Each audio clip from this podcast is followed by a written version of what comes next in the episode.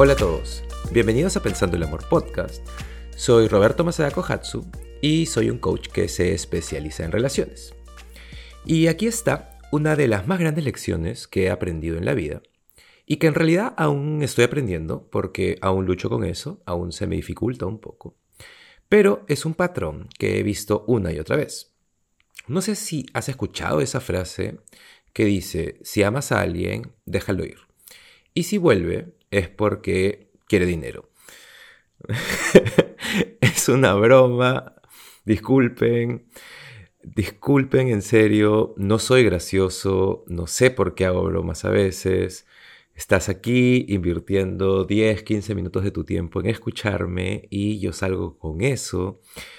Discúlpenme, voy a ponerme serio, pero eso es algo que sucede cuando solo prendes el micrófono y empiezas a hablar desde el corazón. Pero discúlpenme, no soy gracioso, vamos a ponernos serios. Eh, bueno, pero como decía, no sé si has escuchado esa frase que dice, si amas a alguien, déjalo ir. Y si vuelve, eh, es como que estaba destinado o, que te ama o, o lo que sea. Bueno, yo creo que es lo mismo con las cosas que queremos en la vida. Porque, por ejemplo, yo en mis 20 y a inicios de mis 30, básicamente perseguía las cosas que quería. Tenía esta definición muy, muy exacta de lo que significaba ser exitoso y como eso no estaba sucediendo, por supuesto que te pone como eh, en un abismo, como en un acantilado del cual te puedes caer o del que te vas a caer. Y eso hace que te sientas desalentado y estás molesto con el mundo y el universo y todas esas cosas. Entonces pienso que si realmente te apasiona algo y si realmente quieres algo y trabajas durísimo por eso y haces todo lo posible para poder tener esa oportunidad, tiene que llegar un momento en que tienes que dejarlo ir. Y dejarlo ir no significa que te des por vencido, o sea, no quiero dejar eso en claro. Dejarlo ir significa dejar ir el cuándo va a llegar, el cómo va a llegar y cómo se va a ver cuando llegue. Y esto es lo complicado, porque también creo en el poder de la visualización. Creo que el poder visualizar de manera muy específica, o sea, tengo metas, metas muy específicas y cosas que quiero, eh, no sé, hasta el modelo del carro que quiero. Y, no es que quiera un carro súper cool y caro, eh, sino que es el significado detrás de ese carro. Hay, hay una historia ahí. Eh, todo lo que quiero tiene un significado y ese significado está atado a mi historia. No es que solo quiera cosas, o sea, no soy, o en todo caso, soy poco superficial en ese sentido. Pero es que el significado es más importante para mí ahora, antes que cualquier objeto eh, específico. Pero aún me encuentro con dificultades a veces en cuanto a engancharme con cosas que quiero. Y además soy muy impaciente, lo cual necesito trabajar. Entonces, no están llegando en el momento que quiero o en el tiempo en que me he planteado y no llegan de la manera en que las veo, en que quiero que sean. Entonces, creo que como en el amor, eh, o sea, es gracioso si lo comparas, eh, pero, o sea, imagínate esto. Imagínate que alguien está súper interesado en ti y no saben que tú también estás interesado también. Y un día descubren que tú también estás interesado. Y lo descubren porque, no sé, eh, un día intentaron besarte y les devolviste el beso. No sé, o sea, lo descubren. Lo último que quieres es que de pronto estén totalmente intensos, intentando llamar tu atención, eh, no sé, parados bajo tu ventana tirándote piedras a la ventana. Eh, o sea, intentando decirte, ok, estoy, estoy listo para esto, vamos a hacerlo, quiero esta relación. Lo último que quieres es que se ponga intenso. Más bien, quieres que siga siendo de manera natural. Y tiene que haber un baile, un proceso. Y creo que es lo mismo con la vida. Hay cosas que quiero, eh, incluso para mí, que tengo 41 años, y hay personas de mi edad que están con un gran trabajo, la casa, el carro, la pareja, la familia, lo que sea. Entonces puedo pensar que me encantaría tener todo eso, pero confío en que la manera en que va a llegar va a ser única y probablemente no se va a ver como pensé que se vería y, eso está bien. Porque todo es muy impredecible, pero hoy entiendo que al mirar mi historia, mirando mi historia, eh, intentando conectar puntos, puedo ver que tenía que empezar a trabajar en mí, tenía que construir mi confianza o reconstruir mi confianza, tenía que encontrar mi voz. Eh, hay muchas piezas que tenían que llegar para poder construir una vida más significativa. Habían muchas cosas que tenían que pasar para entender mi propósito y, no sé, estudiar para convertirme en el coach que soy ahora y especializarme en las relaciones y aprender todo de ellas. Y más allá de todo lo que hago ahora, son cosas que aún son complicadas para mí. Eh, activan muchas cosas en mí porque mientras hago cosas y trabajo en muchas cosas en realidad, aparecen oportunidades y claro, mi corazón se acelera y empiezo a visualizar y me intereso, me ilusiono y muchas veces las cosas no funcionan o no resultan o no suceden de la manera en que quería que sucedan o en el momento en que quería que sucedan y de pronto me encuentro incómodo o desestabilizado. Y ese es mi viejo yo, el viejo Roberto, siempre persiguiendo cosas, cogiéndome de lo que podía, eh, básicamente yo peleando con el universo, o con Dios o con cualquier cosa en la que creas que es más grande que tú. Y más bien creo que ahora la vida sigue dándome algunas lecciones, eh, muchos aprendizajes, y básicamente hay que trabajar duro por lo que tienes que trabajar duro, por lo que te apasiona o por lo que consideras que es tu propósito, o lo que estás destinado a hacer, porque tú tienes el control sobre todo eso. Y haz todo lo que puedas para ir hacia ese norte, hacia ese destino, hacia esa meta.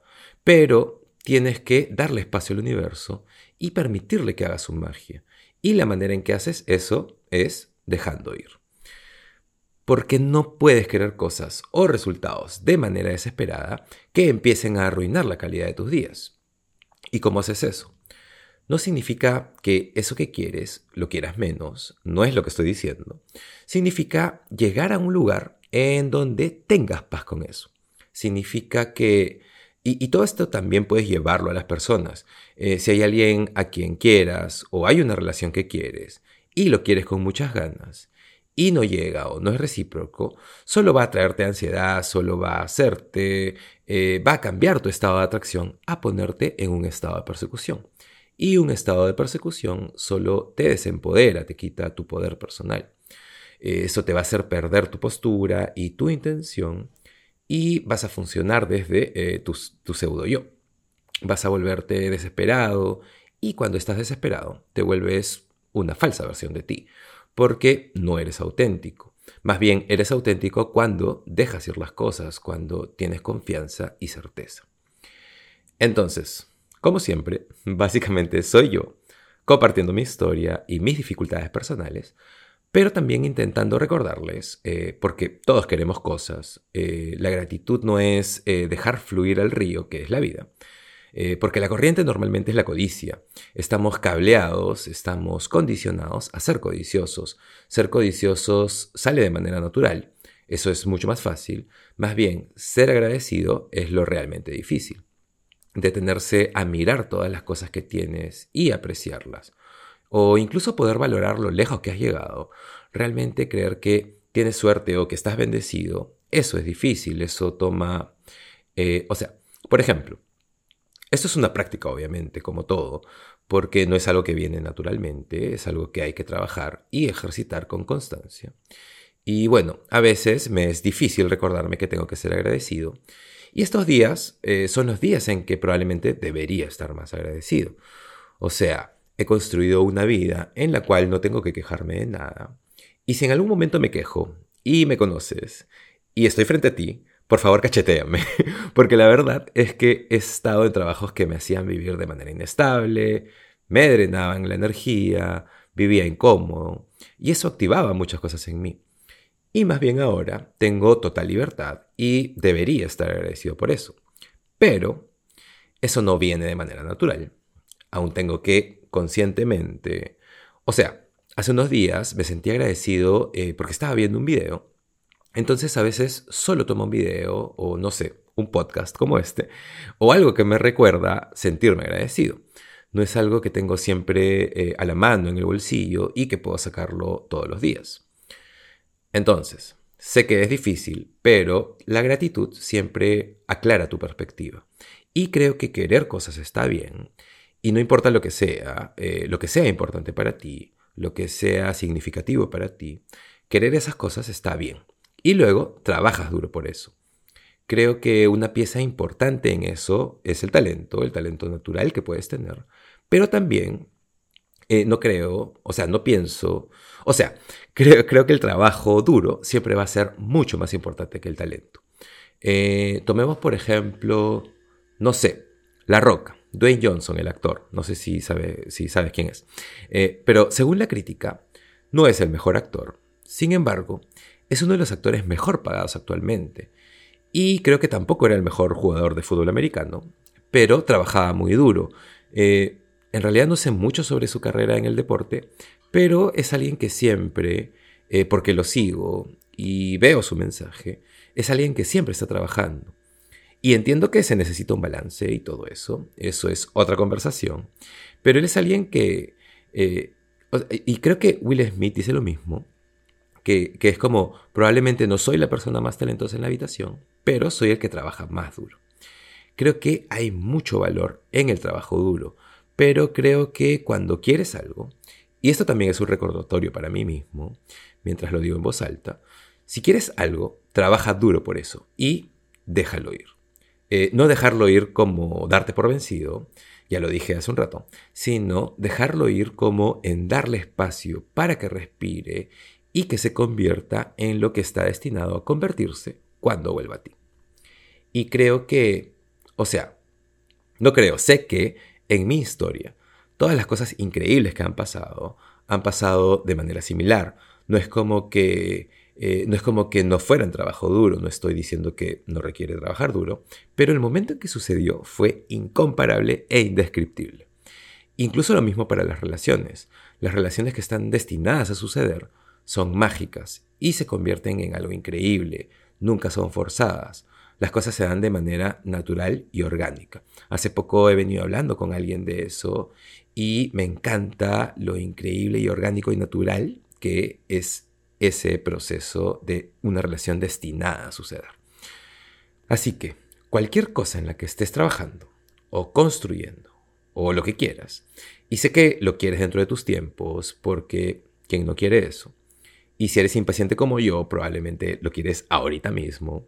Y también sé que la manera en que lo ves puede ser súper, súper específico. Y creo que está bien. Y eso te da un mapa, te da, eh, no sé, una linterna, te da un lugar hacia el cual ir o hacia el cual avanzar.